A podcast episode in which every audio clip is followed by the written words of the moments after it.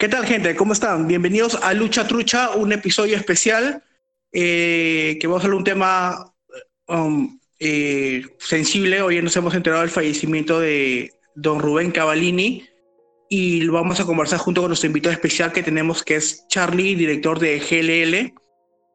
Eh, Charlie, ¿estás por ahí? Chicos, ¿cómo están? Acá estoy.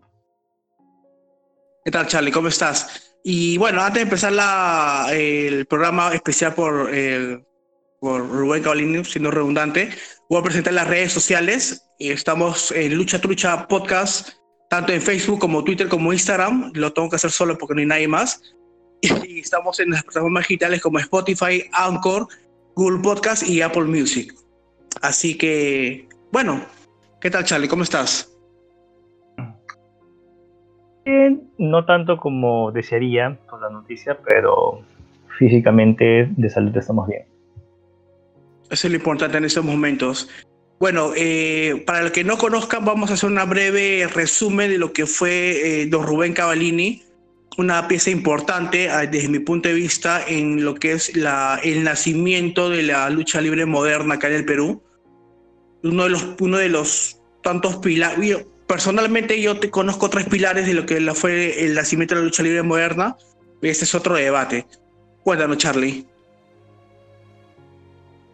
Bueno, eh, en principio, agradecer el espacio que, brindan para poder transmitir eh, un pequeño homenaje a, quien fue don Rubén Cavallini. Eh, de repente muy pocas personas llegaron, llegaron a llegaron a conocerlo, ¿no? Sobre todo porque eh, el Cachascán como tal, la lucha libre antigua, pues tuvo un, lapso de, declive, impidió que se pudieran desarrollar más las figuras de nuestros luchadores, como en Bolivia, como en México, ¿no? Eh, sin embargo, yo creo que es importante destacar que a pesar de todo, tener todo en contra, eh, Cavallini pues se cargó al hombro la tarea de impulsar la lucha libre en este país cuando ya nadie más apostaba, ya no había un Max Aguirre, ya no habían promotores que se animaran, ¿no? ahí eh, Helton se animó, trabajó la mano con Rubén tiempo, pero eh, es complicado, o cualquier persona que ha organizado un evento de lucha libre puede, puede darnos la razón de que exige mucho de una persona. Eh, verdad que eh, estos esfuerzos pues no, no, fueron en vano. Y la prueba de eso es de que han pasado 12 años desde que él organizó el torneo latinoamericano Hatunauki y su título sigue vigente y sigue mm, sigue viajando por el mundo, conociendo nuevos países, invistiendo nuevos campeones y yo estoy seguro de que ese legado que él está dejando pues, nos va a acompañar por muchos años más. Yo, yo estoy completamente seguro de que eh, la lucha libre sí volverá a tener eh, la grandeza que tuvo hace años, ¿no? Y eso no se hubiera podido lograr, no se podrá lograr, no se hubiera podido lograr sin, sin la figura de Rubén Cavallini. Te comento, Charlie, yo siempre digo que el título Nauki es el más prestigioso de, de, Perú. Y siempre escucho temas de, no, que es un tema de favoritismo, es un tema de, no, lo que pasa que, porque es eh, de tal empresa. No lo digo por tal, sino me baso en, hechos reales. El título Nauki se defendido en más de 20 países, en cuatro continentes diferentes está en la historia, está avalado esas defensas, ha tenido campeones de distintas nacionalidades, eh, Chile, México, Perú, y ahora creo que Dante creo que es de Puerto Rico, corrígeme si me equivoco. Dante Caballero es campeón Hatunauki desde Puerto, es puertorriqueño. Exacto. Entonces, yo pienso que el título de Hatunauki es en importancia histórica es el, que más ha brillado fuera, de, fuera del país, ¿no? Por supuesto, esa fue, siempre fue la visión de Don Rubén. Él siempre quiso que la cultura peruana estuviera representada. Eh, como él ha sido luchador, no, no encontró mejor manera que tener eh, el Hatunauki como representante de nuestra cultura y sobre todo de la lucha libre peruana. Eh, no sé si estoy pecando de infidente, pero cuando se dieron los cambios titulares, es decir, cuando Rayo se levantó como campeón Hatunauki, cuando Dante Caballero se levantó como campeón Hatunauki, se sentía contento, porque su título, su campeonato, eh, estaba, estaba haciendo lo que, para lo que fue creado, que era impulsar la carrera de jóvenes talentos y dar a conocer la cultura peruana en todo el mundo.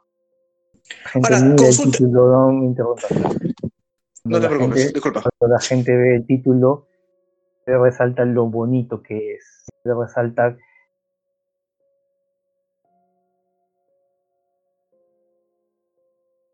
Ya, Charlie, te, te comento algo. Al... Uy. También. A ver, te comento.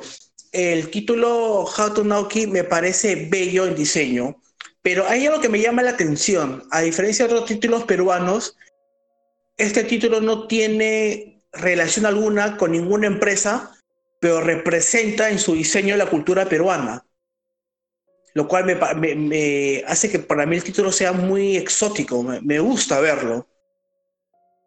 Supuesto, o sea, eh, el, título no fue creado para ninguna empresa, eh, el título fue creado para la lucha libre peruana. Eh, es más, cuando se organizó el torneo, el torneo no tenía ninguna marca. Es decir, no existía ninguna empresa en ese entonces, ¿no? Claro, bueno, es anterior a GLL. Existía el LWA, creo, pero es anterior a GLL. Lo que pasa es que por eh, el primer título peruano de la era moderna fue el Hatunauki, porque si no me falla la memoria, el primer campeón de LWA fue coronado en el 2009, creo, un año después o meses después del Hatunauki, si no me falla la memoria. Eh, pero como te digo, tanto el de GLL como el de LWA eh, en su diseño pertenecían a sus respectivas empresas. El de Hatunauki tiene un misticismo diferente, o sea, me parece muy bello y mi, gran duda es en cómo se inspiró para diseñar ese título. Normalmente él solamente dio la indicación de cuál era su visión, ¿no? Porque detrás del diseño hay personas que lo han, valga la redundancia, lo han diseñado, ¿no? Eh, pero él se encargó de ejecutar la visión. Dijo, yo lo quiero de esta manera, le presentaban bosquejos, le decía esto está bien, hay que implementar esto.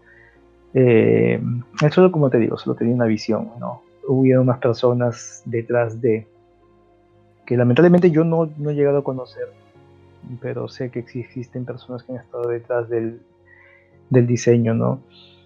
Pero acá lo que, lo que es importante rescatar, como te digo, es eh, la visión que él tenía, él veía una lucha libre peruana unida, él veía una lucha libre peruana resurgiendo. Y yo creo que eso es a lo que se tiene que apuntar ahora. Eh, para poner en contexto a la gente, eh, cuando se creó el, el, título Nauki, cuando Cavallini decidió, el señor Cavallini decidió realizar el torneo latinoamericano, en ese entonces no existía ninguna otra empresa de lucha libre. Mi gran duda. Existía, eh, ojo, ya existía el LWA. Claro, pero no existía ya en ese entonces, cuando en el 2008, todavía, recién tenía cuánto, un año y medio de creado, o sea, todavía no tenía el. Todavía no había tenido el. No había entrado a la profesionalidad, si no me falla la memoria. O sea, estoy recordando flashbacks de ese entonces, pero mi gran. Lo que quiero saber es, o lo que la gente quiere saber es cómo así se le ocurrió hacer algo tan. Este magnífico, algo tan arriesgado de hacer un torneo para coronar un campeón que en teoría no pertenecía a ninguna empresa porque teóricamente no existía. O sea, iba a ser un campeón viajero, como se denomina. Un campeón sin, sin, sin marca alguna. Bueno, para ser honesto, era joven en esa época, ¿no? Yo tenía otras ideas y, y yo siempre pensé que el campeón Hatunoki sería Apocalipsis, porque inclusive llegó hasta la final. Exacto. Eh, cuando Último Chingón eh, logra vencer, entonces, realmente en ese momento, después de que Después de que el árbitro hizo la cuenta de tres, no la campana, yo me di cuenta de, de lo que él buscaba. ¿no? Como te digo, yo era joven, yo tenía un pensamiento un poco más cerrado. Pero poco a poco fui abriendo la mente. Chingón viajó por todo, literalmente por todo el mundo. Fue el campeón más de más larga duración que tuvo Hatonauki y él estuvo en, en Sudamérica, Norteamérica, México, Asia, Europa. Por supuesto, él, él es un trotamundo, o sea, él mismo dice que es un luchador exiliado de México. Él no puede luchar con. Bueno, sí lo ha hecho, pero en teoría no, no podría luchar con ese nombre en su país él es un independiente. Él estuvo en el CMLL y estuvo en la AAA y eso le costó. El dobletear en dos empresas le costó el expulsión, bueno, entre, comillas la expulsión. Porque no es que haya sido vetado, sino que simplemente ya lo veían mal. Se lo optó por exiliarse. Entiendo. Lo que pasa es que en ese entonces eh, el luchador independiente en eh, mexicanos eran mal vistos, si no me equivoco. Hablo en 2008. No lo sé, porque yo recuerdo haber visto bastantes críticas al último chingón. Eh, tú sabes que en todos lados hay fanboys, ¿no? Que a veces claro. nacionalistas. Eh, pero bueno, Don Rubén confió en él por alguna razón, ¿no? Eh, y con el tiempo le dio la razón. Y cuéntame, este, tú, eh, de, todos los que estamos en, en, este programa, o creo que la gente que yo conozco, junto a, Guillermo, un buen amigo de nosotros, eh, es el que ha estado más cerca de, de, don Rubén Cavalini. Cuéntame, ¿cómo así sabes que nació su, su pasión por la lucha libre? ¿Cómo así se volvió luchador? ¿Cómo así decidió meterse en este mundo tan variopinto de la lucha libre? Bueno, eso es una anécdota realmente. Eh, los Cavallini son una casta de senses. Todos estaban ligados al, mundo del circo. Es más, don Rubén entrenó para ser trapecista cuando era adolescente. Él era trapecista. Y revisamos su biografía, él comienza a entrenar, entre comillas, de una, edad avanzada. Él comenzó a entrenar a los casi los 20 años. O sea, ahorita, bueno, si te digo edad avanzada, pues para, el peruano promedio, eso es la gente llegando 17, 18 años. No es normal, pero en una época en la que el cachascán era como la lucha libre en México, o sea, tú comenzabas a los 9, 10 años. La, el entrenamiento como acróbata fue que le permitió integrarse a la lucha libre. Y fue porque eh, en algún momento compartieron, compartieron escenario, ¿no? Eh, los Cavallini con Max Aguirre. Y seamos honestos, eh, lo que, muy a pesar de, muchos puristas, lo que jale el ojo siempre es eh, las movidas aéreas. Entonces, eh, Max Aguirre vio esta oportunidad, ¿no? Y le dijo, oye, tú deberías ser luchador. Don Rubén, sí, o sea, se animó a entrenar con Aquaman, el legendario Aquaman. Todos deben haber escuchado de la parihuela, su fin. Aquaman lo entrenó los detalles, como te digo, los detalles yo los desconozco, solamente sé cosas generales porque eh, lamentablemente no he tenido la oportunidad de conversar tan a fondo con él. El tema es de que llega a debutar profesionalmente a alrededor de 24, 25 años. Él debuta como, me parece que es el Gran Iván, algo así. Eh, posteriormente, cuando ven que él es, él es un babyface. Él eh, tenía este magnetismo, sobre todo con el público femenino, entonces es por eso que lo convocan a los colosos del catch. Pero ya llega a los colosos del catch como Robin Hood, con una camisa de seda, ¿no? Eh, un poco, eh, él siempre, él siempre decía, ¿no? Que su imagen era primordial, él cuidaba mucho su imagen, tenía el cabello largo, rubio, dice, era una especie de Ric Flair, salvando las distancias. Inclusive me acuerdo una anécdota muy muy conocida que eh, para promocionar su rivalidad, lamentablemente no recuerdo con qué luchador rudo, creo que era la bestia me parece, no, no me acuerdo, esto tendría que, confirmarlo. Pero estaban vendiendo una rivalidad y se olvidaron de avisarle, oye, por acaso, tal día, tal hora, vamos a grabar. Venir y a atacar. Entonces, este, él estaba tranquilo, ¿no? Estaba preparando inclusive para, creo que ya había acabado de entrenar. Llegan las cámaras, llega el, este, su oponente, que, te juro, creo que es la bestia, pero no estoy seguro. De la nada empieza a pegarle y él no, no reaccionaba porque no sabía lo que estaba pasando. Así que él te vendió esa, eh, esa paliza, te la vendió bien. Y la gente, al ver eso, eh, eh, porque me, pues, él dice que fue en vivo. Tendría que buscar los, registros de aquella época, los archivos para saber, conocer bien quién fue el, oponente y, cómo fue la situación. Pero él dice que fue en vivo. Esa paliza sirvió para llenar el liceo eh, el fin de semana. Todos querían ver el desenlace. Lo que pasa es que estamos hablando de una época de, los 70 donde la lucha libre todavía guardaba bastante misticismo, tanto en, casi todas las empresas de ese entonces. Entonces, ver ese tipo de, de errores, trabaciones que se transmite al público, hacía que conectaras mucho con el público. Estoy siendo redundante en ese aspecto. No sé si, si, va por ahí, pero lo único que te puedo decir es de que esa rivalidad es una de las más recordadas por, por lo que significó, ¿no? Era como que le dio mayor relevancia en el circuito peruano. Yo, yo tengo entendido que él ganó el, uno de los, bueno, en ese entonces no había campeonato como tal, sino había un trofeo, campeonato llamado el Señor de los Milagros. Exacto. Que fue uno de los últimos campeones. Es por eso que, eh, si no me acuerdo, cuando yo hice una, una síntesis del, del Hato Nauki, él indirectamente, el Hatunauki es el, el título sucesor del, trofeo del Señor de los Milagros. Indirectamente.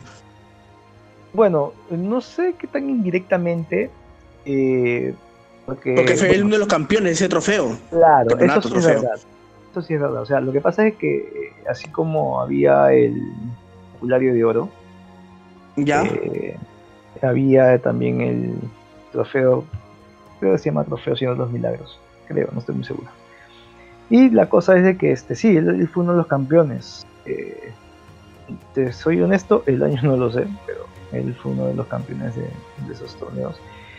Entonces, sí, se podría decir que Hatunauki es una herencia espiritual del Cachascán de la era de oro. Claro, porque incluso su nombre lo dice, su nombre que está en, en, en quechua significa príncipe heredero. Entonces, literalmente es una herencia del siguiente campeón al otro. Claro, se podría interpretar de esa manera, ¿no? Claro, también hay budistas del quechua que te dicen, no, significa lo otro, significa esto. Entonces, yo prefiero quedarme con la acepción que le dio Don Rubén. Cuando comencé este, esta pequeña entrevista contigo, comenté que eh, Don Rubén es parte de los tres pilares para mí de lo que se basa la lucha libre moderna peruana junto con Sandokan y junto con el enfermero, que siento que son los, cuando comenzó todo este boom de las, de las empresas de lucha libre peruana, junto con el torneo de Hatunauki, junto con la creación de LWA, y en a los pocos meses o al año creo nació GLL, eh, estaba el enfermero, estaba eh, Rubén, estaba Sandokan, creo que ellos fueron los pilares de, de, esta, de esta nueva generación de luchadores. ¿Tú qué opinas sobre, sobre esa, esta trinidad?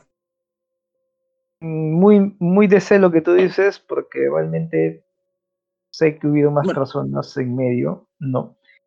Pero si algún historiador quiere, quiere digamos, escribir la historia del lucha peruana, tranquilamente se podría basar en, en tres para poder desarrollar la historia.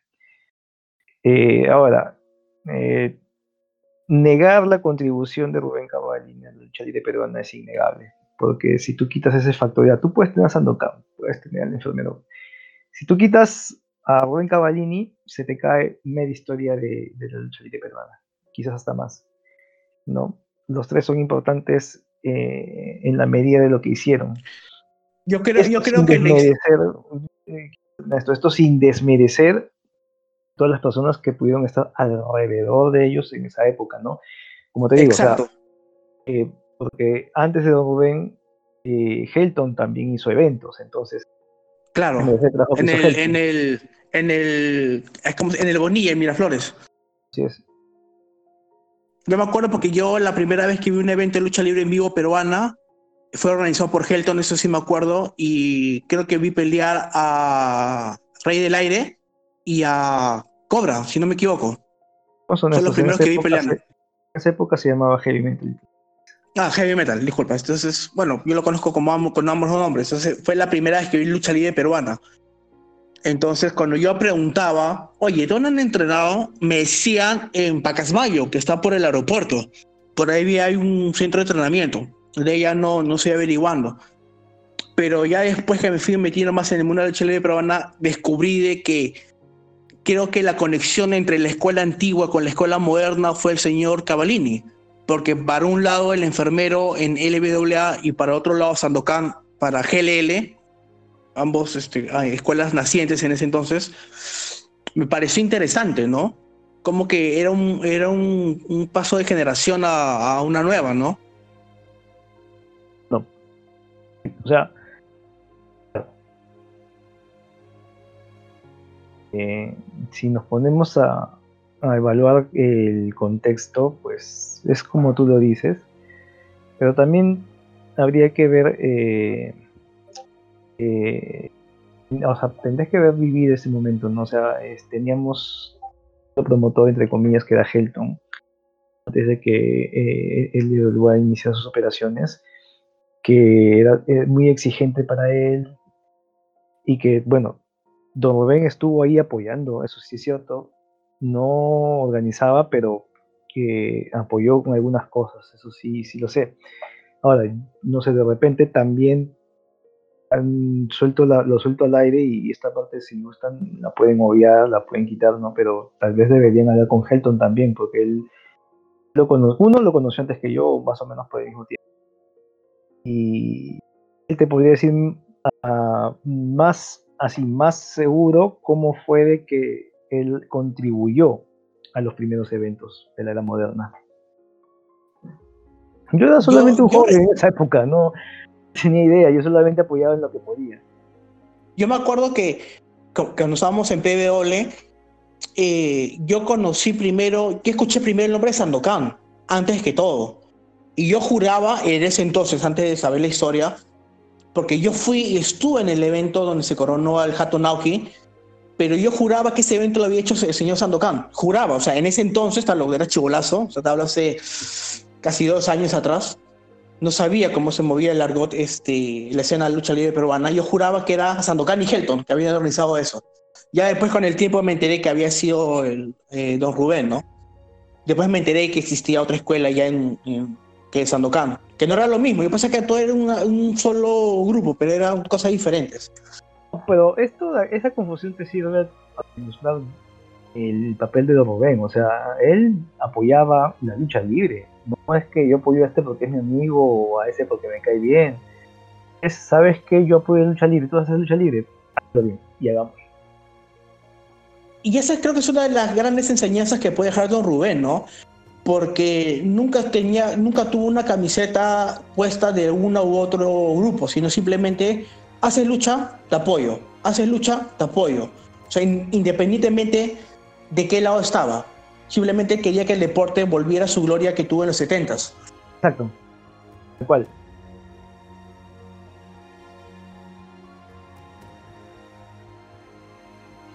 Eh, consulta, este, tengo una, tengo una pregunta. Eh, ¿Tú crees que eh, la visión de Rubén se pueda llevar a cabo? Esa visión de tener una lucha libre como lo vivimos en la época de los 70, que también mi papá me, me, habla, ¿no? De, de, de Aquaman, de, de, El Enfermero, de Robin Hood, también me hablaba de otro luchador, que era que tenía un personaje medio este, indio, como que, no como era, como tenía como una especie de cresta de, de, plumas, que ahorita no me acuerdo su nombre. Sí, sí he escuchado, eh, lo conocí también al señor. ¿El Apache? El Apache no, este, no, no, no, no, no. Tenía otro nombre. Pero sí lo he conocido, señor. ¿Qué te refieres? Sí, este. Sí, había luchadores estadios que mi papá me comentaba y que sí llenaban en la mauta. En ese entonces, a los 70, llenar en la mauta era el logro, o sea, no cualquiera lo hacía. Ojo, que en la mauta es en la era de los poderosos de Catch, porque así como en la mauta también estaba el Luna Park, y el Luna Park era un proyecto muy ambicioso de Max Aguirre. Ya. Rubén, don Rubén, como, o sea, a ver, como luchador, él, él se ha batido en, arenas llenas. O sea, él no es cualquier este luchador. O sea, tú ahora puedes ver que hay, digamos, eh, deportistas que dan el brinco de la lucha libre, ¿no? Los de la NFL, que de repente quieren ganar más por, por un esfuerzo menor, sin saber que realmente la lucha es mucho más, más exigente, porque es. Porque, sin desmerecer a la lucha libre americana, pero en la lucha americana tú intentas destruir a tu rival para poder ganar. Acá es cuidar a tu rival para que, para que sigan, sigan trabajando.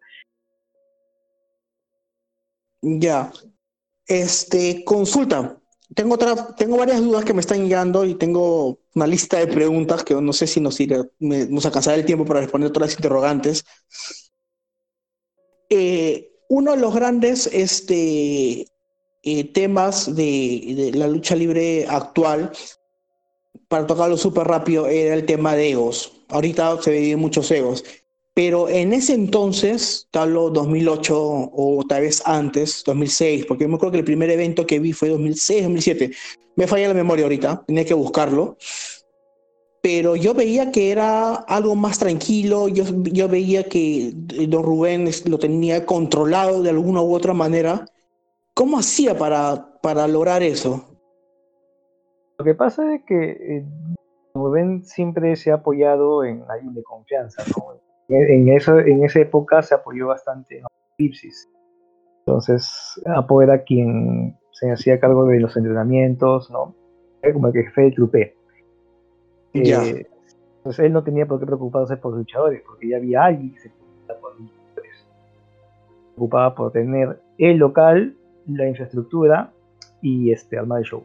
Entonces, que creo que, creo que él eh, cada vez que lo, lo, hacía, pues intentaba superarse al, a la vez anterior. Hubo una, eh, una exitosa temporada en el Bonilla, eh, bien profesional, inclusive Manuel Gold asistía a esas funciones en el Bonilla, yo lo recuerdo haberlo visto cuando él se estaba dando a conocer por el comercial del BCP sobre por la, sobre por, la marca, pero otro Charlie, no, esas más odiadas del país, ¿no? Pero este, sí, Manuel Gol eh, ahí a los eventos que Don Rubén organizaba. Yo me acuerdo, mira, yo, yo en ese entonces, en esa época, y es algo que no lo he vuelto a ver, yo me acuerdo que en esa época yo vivía en Miraflores, vivía por Comandante Espinar, por el abuelo Gutiérrez, y yo me acuerdo que era la, era la municipalidad, en ese entonces algo un poco más precario de lo que era ahora, que en sus boletines informativos te guiaba. Hay eventos de lucha libre en el Bonilla. Por eso que yo iba, por eso que yo me enteré. O sea, en ese entonces ya existía PBW, estaba en PBW, pero no sabía, no sabíamos que había lucha libre peruana, que nos enteramos por eso. Yo me enteré por eso y me parece algo interesante que, bueno, no sé si, si, si hay ese tipo de marketing ahorita, pero era interesante de que era sábados, sábados o domingos, ya no me falla la memoria, que la gente hacía cola para entrar. Y no sé, no me acuerdo si pagaba la entrada, porque yo iba con mi papá, o sea, mm, mentiría, creo que sí se paga entrar, no, no me acuerdo. Se pagaba entrada, obviamente. No, no, te juro que no me acuerdo. Bueno, iba como te dice, iba con mi papá, pero era, conocí, conocí un montón de gente incluso amigos míos de, colegio que vivíamos por ahí, porque vivían en la vida militar de, de, San Isidro, y que teníamos esa, misma afición y me parecía genial, me parecía alucinante. Y es algo que lo voy a comentar a, manera personal, que me pareció un sueño cumplido, porque la primera pelea que vi y que me quedé impresionado fue como tío la de Cobra con, con Heavy Metal. Y años después poder compartir ring con ellos fue. Es un sueño de niño, más que nada. ese, ese sueño de fan de, de chibolito, de niño que ve lucha libre, es algo interesante verlo, ¿no? Bueno, sí, me imagino, porque eh, muy pocas personas tienen esa oportunidad, ¿no? Y si a eso, pues, este, mira, eh, quería rescatar algo, justo tu pregunta eh, me hizo recordar, ¿no? Para nadie es secreto de que hubo una época en que las promociones no pagaban a sus luchadores. Vamos, todos lo saben. Ya. Como ven, siempre se preocupó porque sus luchadores estuvieran pagados. Siempre. Ah, no, no, no, no, sabía eso, porque yo juraba que, que, lo, que desde, desde que comenzó a hacer eventos de lucha libre peruana, los luchadores trabajaban a honorem. Yo juraba eso, no sabía que se les pagaba en la época de, cuando el señor Cabalín hacía los eventos. Y sí, los eventos que Don Rubén organizaba, sus luchadores estaban pagados. Eso sí me consta. Él siempre se ha preocupado por la calidad del show, pero se preocupaba también por el bienestar quienes estaban arriesgando su vida por entretener al público. Entonces sí, ese fenómeno no es tan moderno como tú crees, sino que sí se dio, pero solamente él podría hacerlo. Ahora, tengo una gran duda. Si, si, estamos hablando de 2006, que, que son, son los primeros recuerdos que tengo un evento en vivo de lucha libre, ya había el modelo, el señor, el, el señor ya había descubierto o ya tenía el modelo de la lucha libre sostenible, ¿por qué las demás empresas que siguieron no compraron ese modelo? Muy sencillo. Recién, creo, que, creo que recién el año pasado eh, con Gladiadores se implementó el modelo de autosostenibilidad, pero antes no era imposible. Y te lo digo yo porque yo también participé en organizar eventos de lucha libre y, y era imposible cubrir costos. Casi siempre se iba a pérdida. Entonces, si, si ese modelo existía en el 2006, ¿por qué nadie más lo implementó? O sea, hasta casi 10 años después, 2 años después.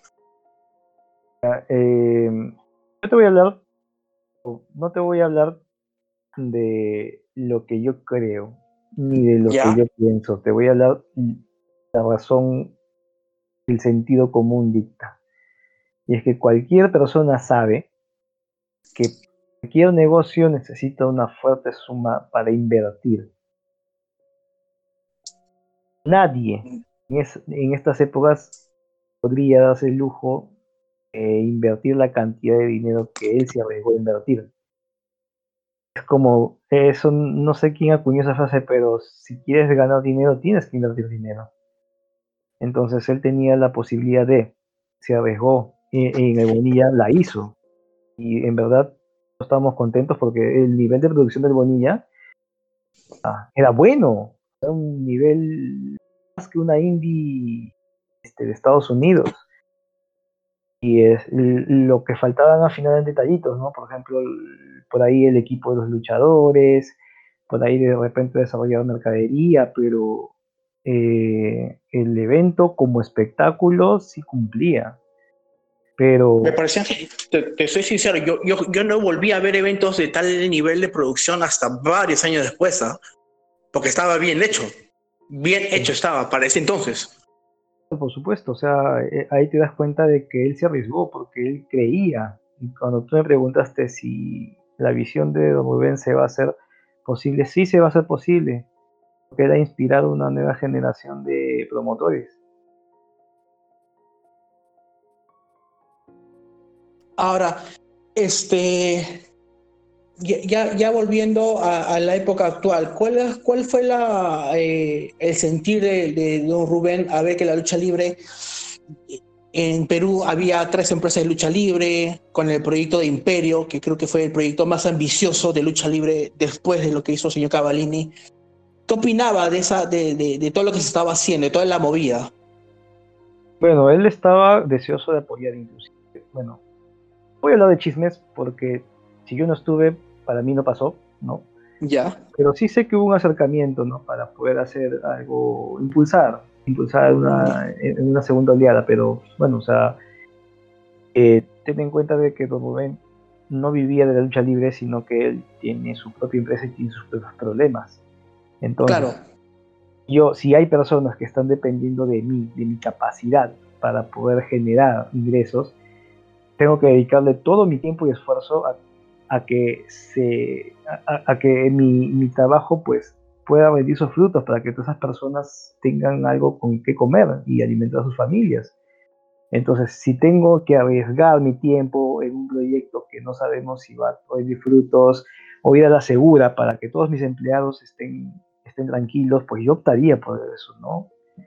Eh, ahí te das cuenta también de, la calidad de ser humano que era, porque eh, alguien que, que, es apasionado por la lucha diría, ah, no importa, ya, yo me arriesgo y si pierdo, perdí. Pues no, no, no, porque si él perdía, perdían sus empleados. Entonces, eso, fue, eso fue lo que lo mantuvo un poco más al margen en los últimos años, ¿no? Enfocarse más en sus, en sus empleados, en su empresa y en su familia, que valga, que valga en verdad, su familia siempre ha sido, siempre ha estado ligada, ¿no? Su esposa lo iba a ver cuando él luchaba, inclusive ella misma cuenta la anécdota de que en ese feudo, perdón, yo le digo feudo porque ya me quedo, o sea, si quieren denunciarme, si quieren vomitar, son bienvenidos, pero yo no voy a cambiar porque me gusta la palabra feudo. ese feudo. Feudo y feudo, y feudo ya quedó. No sé, pues, Punto. llámalo como quieras. Ese feudo el, con, con, la bestia. Creo que sí era la bestia. ¿eh? Este, la bestia se, se excedió. Tanto así que la esposa de Rubén, que este, ella, ella, ella dice que siempre se arreglaba para ir a los eventos, ¿no? Agarró su, su zapato con tacón 7 y le lanzó en la cabeza a la bestia. ¿Es en serio? En serio, sí. Que la bestia agarró, se volteó para ver y cuando vio que era ella se bajó porque la conocía. Ya. ¿Qué paja? ¿Qué paja? Me, imagino, me imagino eso en un show en vivo, debe ser más de risa. ¿ah? O sea, si lo ves como espectador, como que te quedas, wow, ¿qué pasó acá? Claro, ajá. Pero, o sea, ahí como espectador dices, o sea, te hablo acerca de, de una era diferente, pues, ¿no? No sé cómo sería ahora. Ahora seguramente sería, pues, eh, la gente, no sé, pues la gente apoyaría, le tiraría cosas, le tiraría sillas, ¿no? Como WCW, quizás. Eh, otros tiempos. Otros tiempos, no, no, creo que, no creo que se pueda hacer eso ahorita. No, no creo son tiempos diferentes, como dices. Y, y, uh, a ver, eh, de todo lo que nos ha dejado, de todo el legado que nos ha dejado eh, Don Joven Cavallini, yo rescato eh, la unión en la lucha libre. O sea, él desde ya tuvo la visión de, de remar todos para un mismo lado. Y pero ¿Tú tengo que dejar en claro una cosa. No, él no se limitaba a Perú que eh, tú ves el Hatunauki, el torneo, no el título, el torneo. Claro. Eh, él estaba llamando a la Unión Americana y Latinoamericana, si incluimos a Último Chingón como representante de México, de Norteamérica, ya. Eh, él apostaba por una unidad. Eh, claro que muchas, muchos luchadores modernos, actuales, que ya están un paso de ser leyendas en sus países, reconocen la calidad de hombre que Don Rubén Cavallini y la visión que él tuvo. Por un, o sea, por ponerte un ejemplo, Montoya, Montoya que vi, que vi dicho sea de paso, que vi su, su post en Facebook agradeciéndole, porque ya lo comenta, ¿no? Yo en el 2008 era un crío, recién comenzaba en este mundo, y fue él quien lo buscó, creó, creyó en él, en Montoya, y lo trajo acá para participar en el torneo. Y curiosamente, años después, Montoya sería el campeón Hautonauki. Por supuesto. Eh, eh, eso me costó la idea.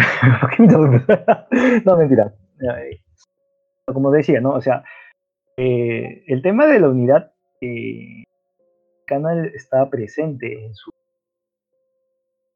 firmemente en que las barreras de los países no, no tenían por qué detener el paso de los luchadores. Y esto de repente tiene que ver con que él también eh, en su época viajaba, pues, ¿no? Entonces, eh, él, ha estado en Bolivia, él luchó en Bolivia, eh, no me pidas fechas porque no sé, pero él ha viajado, o sea, él, él, ha probado este, las lonas de otros países.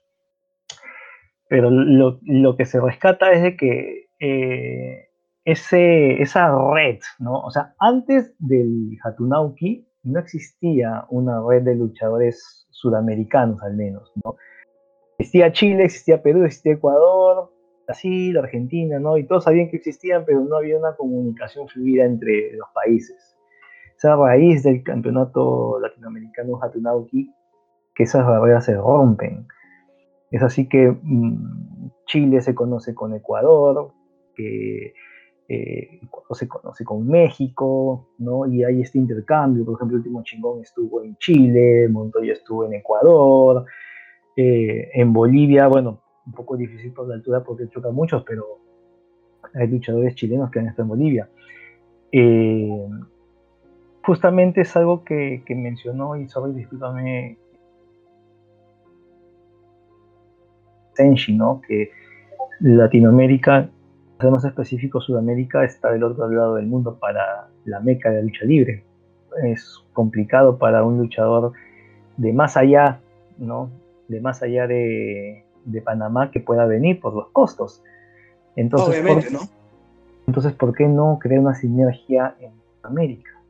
Y, el torneo te, lo demostró que sí es posible y fue el boom, ahí fue donde comenzaron a, conversar entre luchadores de otros países y mira que existe esto, entonces este XNL empezó a hablar con NWA, WAD empezó a hablar con XNL, conocieron gente de Brasil, ¿no? Entonces ya, hubo esta sinergia. Ya, eso es lo que yo, y sorry porque acá me voy a poner en plan crítico, pero yo lo que yo siempre digo, la historia de la lucha libre no es como que lo, no es como la, la historia de la lucha libre peruana, no es lo que empresa A o empresa B o empresa C te lo quiera contar. Tienes que ver de los inicios. O sea, esto no apareció de la nada. Yo siento que, que, parte del legado de Rubén fue sentar las bases, las reglas, las políticas o la forma de cómo tratar de hacer algo para la nueva generación. Porque todo el mundo piensa que empresa A apareció, consiguió contactos, trajo luchadores de tal país y ya.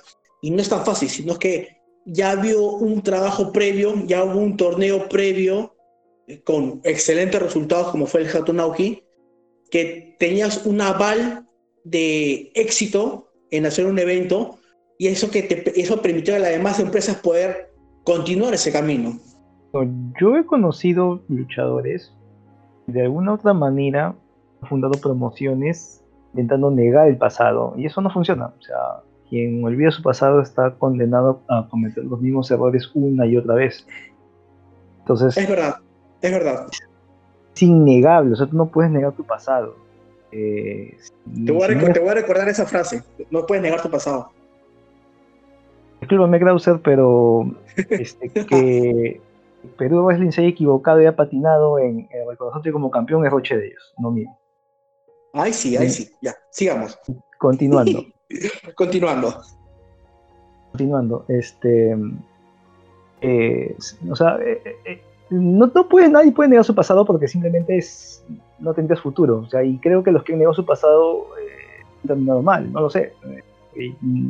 por ahí que ya no converso mucho, pero no sé en qué andarán. Entonces, eh, miras en retrospectiva, es, o sea, ¿por qué negar? O sea, ¿por qué negar una historia tan rica? ¿no? De si sabes que yo sí desciendo de la época dorada de la lucha libre peruana. O sea, de repente a mí no me entrenó Sandokan, entrenó el enfermero. De repente a mí me entrenó, no sé, pues, este, creo que el Cóndor también estaba entrenando un tiempo a, gente. Eh, ¿Por qué negar, no? O sea... Y, eh, yo he escuchado, he escuchado y, y, la otra vez estuve haciendo una búsqueda de videos antiguos de lucha libre por X temas y escuchaba muchos luchadores que fueron entrenados por el enfermero, que fueron entrenados por Sandokan. No sé si Cavallini, Don Cavallini había entrenado a algún luchador de, de los modernos, no lo sé pero cuando los chicos cuando los entrevistaban, medios masivos, les preguntaban, oye, ¿quién te entrenó? ¿Quién es tu teacher? ¿Quién es tu profesor? Tu sensei, como lo llames. Decían, no, yo aprendí solo. Ah, ok, ok, aprendí solo. O sea, no entiendo. Mira, yo no creo que eso, eso pueda ser posible. O sea, si ah, ese, material, compártemelo porque. Te lo voy a mandar. Créeme que, créeme que te lo voy a mandar porque eh, lo, lo, lo, tengo ahí guardado porque estaba haciendo una búsqueda de otra cosa y me saltó eso. pero me parece, me parece horrible negar, negar de dónde vienes, de dónde apareciste, quién te entrenó, pero no solamente pasa en la lucha libre peruana, ¿ah? o sea, pasa, pasa en, muchos, en muchos campos, ¿no? Todo el mundo asume que apareciste así, sabiendo todo lo que sabes.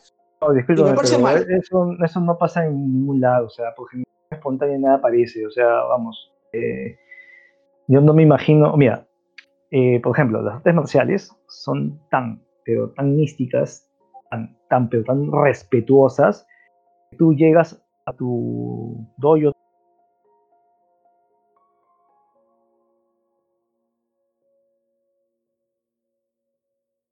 algo que aprendí de mi maestro, bueno, o sea, mi maestro de, taekwondo, que fue algo que le dijo este un otro maestro de mayor rango y más y, mayor de edad, ¿no? Que era como que tenía un una un encuentro de opiniones con, con el maestro de mi maestro. Él era de ascendencia asiática y él entendía perfectamente el concepto de respeto.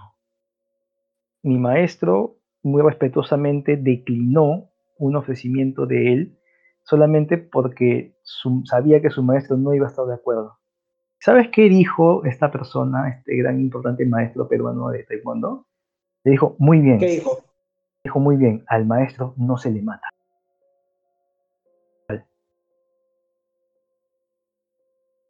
Mira, este, te voy a, ese video lo encontré, como te digo, haciendo búsqueda de otra cosa. Sé que todavía está en redes sociales, así que te lo voy a enviar para que lo veas. Encontré varios, pero hay uno que sí me llamó la atención de cómo niegas a una persona. Y creo que, como te dije, para mí son tres pilares en, en, la lucha libre moderna. Y lo voy a seguir diciendo. De, eh, Rubén Cavallini, eh, profesor Sandocaña y profesor el enfermero, que ahora son negados. Te, voy a mandar el video y no es, no es que sea tan antiguo, ¿ah? es como que de la época. Quiero que lo veas para que, para que lo cheques. ¿Entiendes? Entonces. pero ya te digo que voy a ver, pero no voy a emitir ningún comentario al respecto porque cada. No, no, no, pero sí. Ah, claro, totalmente de acuerdo, pero sí te comento que es una, esa es una muestra de lo que, de lo que no debería pasar. Porque yo creo que yo creo que la lucha libre peruana es rica en tradición, es rica, tiene mucho potencial y, a lo que voy, y creo que me, parece interesante eh, puntualizarlo, si tú tuvieras que sintetizar la filosofía del profesor Cavallini, ¿cómo lo harías? O sea, ¿qué, enseñanza te dejaría el profesor? O sea, ¿qué, qué rescatarías de todo su legado de la lucha libre, en lo que hizo y en lo que ha dejado? Bueno, yo creo que cada persona que ha tratado con él tiene una, una anécdota y una historia y cada uno lo verá diferente, ¿no? Pero para mí, en lo personal, ya eh, yo aprendí bastante de él como promotor, yo lo considero un maestro, aunque él no me entrenó, no, y no creo que haya entrenado a algún luchador en este país, pero digamos que eh, en verdad a mí personalmente me ayudó bastante también te cuento algo, ¿no? Que es, digamos, no sé, bueno, lo voy a contar porque en verdad eh, es una parte de un de una historia un poco un poco mórbida que te da mucho que pensar esta noche antes de ir a dormir. Eh, ya. No saben lo que pasó con la arena Miraflores, ¿no? sí, sí, sí, sí, ya sabemos ya. Pero lo que nadie sabe es que cómo llegamos donde llegamos. que, ah, claro. La verdad es que yo iba a cancelar el evento.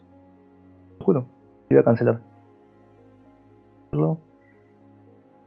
Y un amigo me dice, oye, ¿por qué no le preguntas a, a Rubén Cavallini si él siempre los ha apoyado, de repente te da alguna idea? Un poco escéptico, dije, tienes razón. Y llamé a don Rubén nos y le expliqué. Él nos ayudó a conseguir el colegio.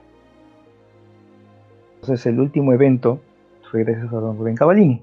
El último evento de lucha libre en este país fue gracias a él.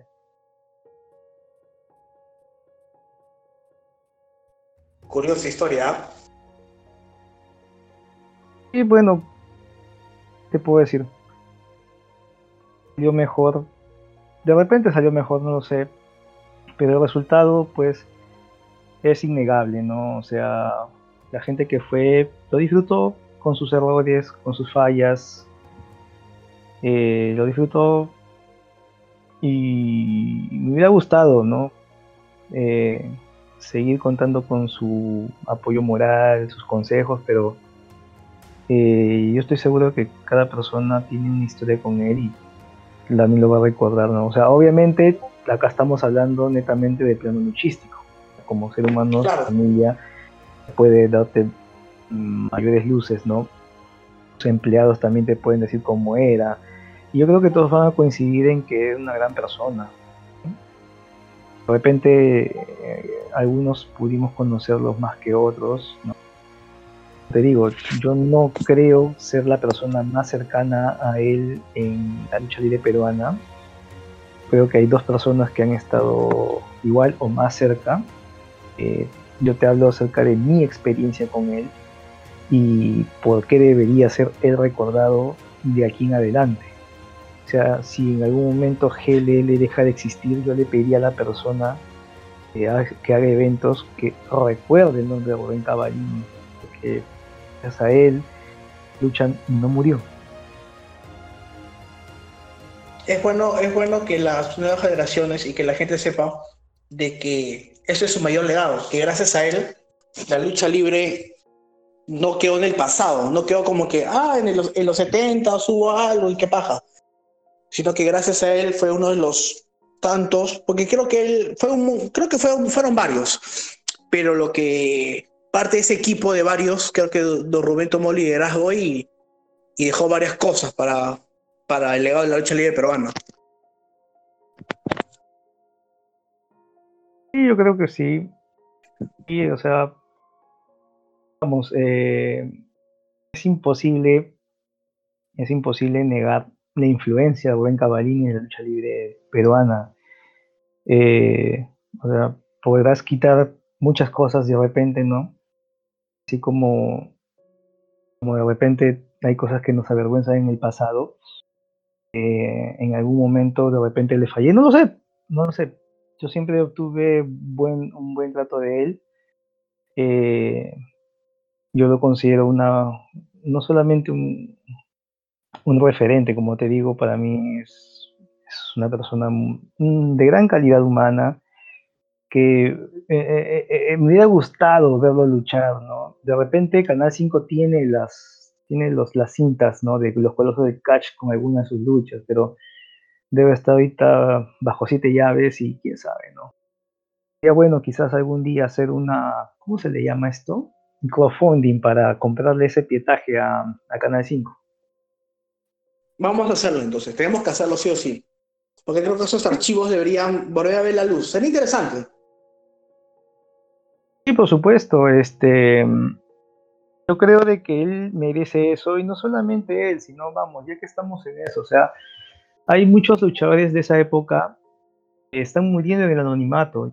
Yo he asistido al funeral de dos de ellos porque tenía la, fortuna de, de, enterarme y poder asistir.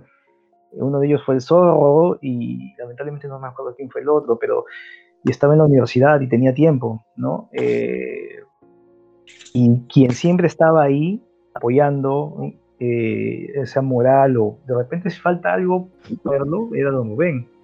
Él siempre estuvo al pendiente de, sus compañeros, nunca los, nunca los abandonó. Por ahí que de repente, pues, no sé, eh, por cuestiones de responsabilidad laboral se haya alejado un poco, pero siempre estaba dispuesto a recibirte con los brazos abiertos. Wow, me parece sí, yo también tuve la oportunidad de asistir al funeral del enfermero y como te digo, este, me da pena que los luchadores que hicieron algo en el pasado se estén yendo sin, darle el merecido reconocimiento. Creo que todos, ellos, todos ellos, Dime. Eh, ¿No existe un salón de la fama de PW? a ver, en el ¿Qué año fue WrestleMania 23? La de Batista. Ah, hazme acordar, ¿2008, 2009? 2007 creo que fue, no recuerdo, pero ya. Ya. En PW se hizo el primer salón, se, anunció el Salón de la Fama de la Lucha Libre Peruana eh, y el primer inducido fue el enfermero. Eh, y ah, bueno, meses después fue, falleció el, el enfermero, ¿no? Pero sí me gustaría que hiciera un salón de la fama totalmente neutro, que estén luchadores que merezcan estar, ¿me entiendes? Eh, para mí uno de los salones de la fama más a nivel mundial más interesantes de verlo es el de World Wrestling Observer, porque él engloba a toda a cualquier luchador, no importa de qué empresa o de qué lado seas. Mientras que de otras empresas ya más específicas ponen lo que les conviene, ¿no? Yo pienso que sí debería haber un salón de, de la fama peruano de luchadores que contribuyeron y que y futuras estrellas que van a estar ahora y que es, que es obvio que sí van a ser Salón de la Fama, ¿no? Ah, pero no estoy seguro si el Wrestling Observer pues mirará a Perú, ¿no? Pero si lo hacen buena hora, si no, mira, yo sé que hay bastantes páginas, grupos aquí en este país que tranquilamente podrían organizarse y hacer eh, algo sin bandera, ¿no? Sin marca, sin nada, que reconozca a los luchadores que ya no están con nosotros o que ya Me están gustaría. retirados. Me gustaría. Ojalá que, ojalá que, ojalá que se Ojalá que Sí, sea. sería bueno. que sea to- sería, sería bueno y darle reconocimiento a la gente que merece tener reconocimiento de los fanáticos para, para futuras generaciones. Creo que ese es lo, más importante, ¿no? Mm, Yo lo dejo ahí, lo lanzo y lo dejo ahí, esperando que alguien lo tome, porque si yo lo hago ya va a haber este sesgo de que estoy asociado a una marca y tampoco quiero que se, mm, se- que se presten a, a malos entendidos si se elige a uno y se deja de elegir a otro, ¿no? Totalmente de acuerdo. Este, pero igual, la gente igual va a quejarse porque tiene boca, así que mejor ignorarlos. Bueno, Charlie, este ha sido una entrevista bastante entretenida, divertida.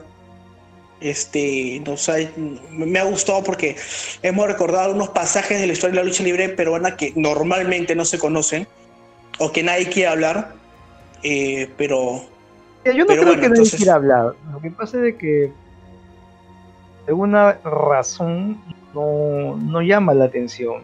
Y de repente puede ser por eso que tú dices, ¿no? De que la gente no como que no le llama la atención el pasado, ¿no? Porque el pasado lo consideran pisado. No lo sé.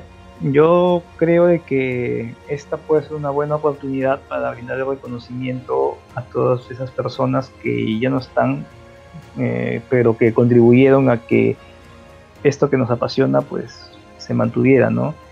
Hoy de repente Ojalá. le tocó a Don Rubén y yo sé de que donde quiera que esté él va a seguir apoyándonos eh, de manera de manera moral, no anímica, Eh, pero yo creo que a él le gustaría bastante que reconozcamos a sus compañeros mientras aún están con nosotros. lo que debería ser. Eso sí. cre- cre- creo que eh, una vía en el ring de, de esa generación merece que la nueva generación los conozca. Merece. Porque todos ellos pusieron ese camino de lo que ahora todo el mundo está haciendo lo que tiene que hacer, ¿no? Para que esto siga creciendo. bueno, Charlie, este, nada. Ha sido un placer. Controversia siempre contigo. La primera vez que conversamos contigo juntos. Hay nadie. En fin. Es que no, Este- no un bot el que me está entrevistando, rayos. Ah, ya. Ah, ya. Ah, ya, no digo nada. no, disculpa, Bueno. este, No te preocupes. eh, Este, ¿Algún mensaje final para la gente antes de despedirnos, Charlie? no, nada, solamente agradecerles a todos ustedes. Este, hubiera sido mejor en otras circunstancias y la verdad, eh, tantas cosas que han pasado, yo aprovecho este espacio pues para pedirle disculpas a la gente que alguna vez le he fallado y, prometerle a, a las personas que están esperando un regreso que no nos vamos a defraudar, ¿no? Eh, que pase todo esto, eh, quiero tender puentes y eh, que realmente la lucha libre peruana sea la lucha libre peruana, ¿no? la lucha libre de Danito Menganito. Tienes razón, bastante razón. Lo mismo digo a la gente, por favor, investiguen, lean, aprendan un poco del pasado porque viéndolo del pasado puedes evitar los errores del futuro. y aprender de dónde viene cada cosa y darle el respeto a la lucha libre peruana y darle el respeto a los que y fueron iniciando este camino, ¿no? Este, Charlie, ¿dónde podemos encontrar a GLL? ¿En qué redes sociales, por favor? Bueno, eh, me gustaría, la verdad que no me gustaría aprovechar este espacio que le pertenece a Don Rubén para promocionar GLL. Gente que ya nos conoce, conoce, y yo les invitaría más bien que conocieran Don Rubén, ¿no? Eh, eso, intentar mandar notas de prensa para que salga publicado en cualquier lado que no sea GLL, para que no haya ningún sesgo, ningún atisbo de manipulación. En verdad, les invito a todos a conocer la historia de la lucha libre peruana.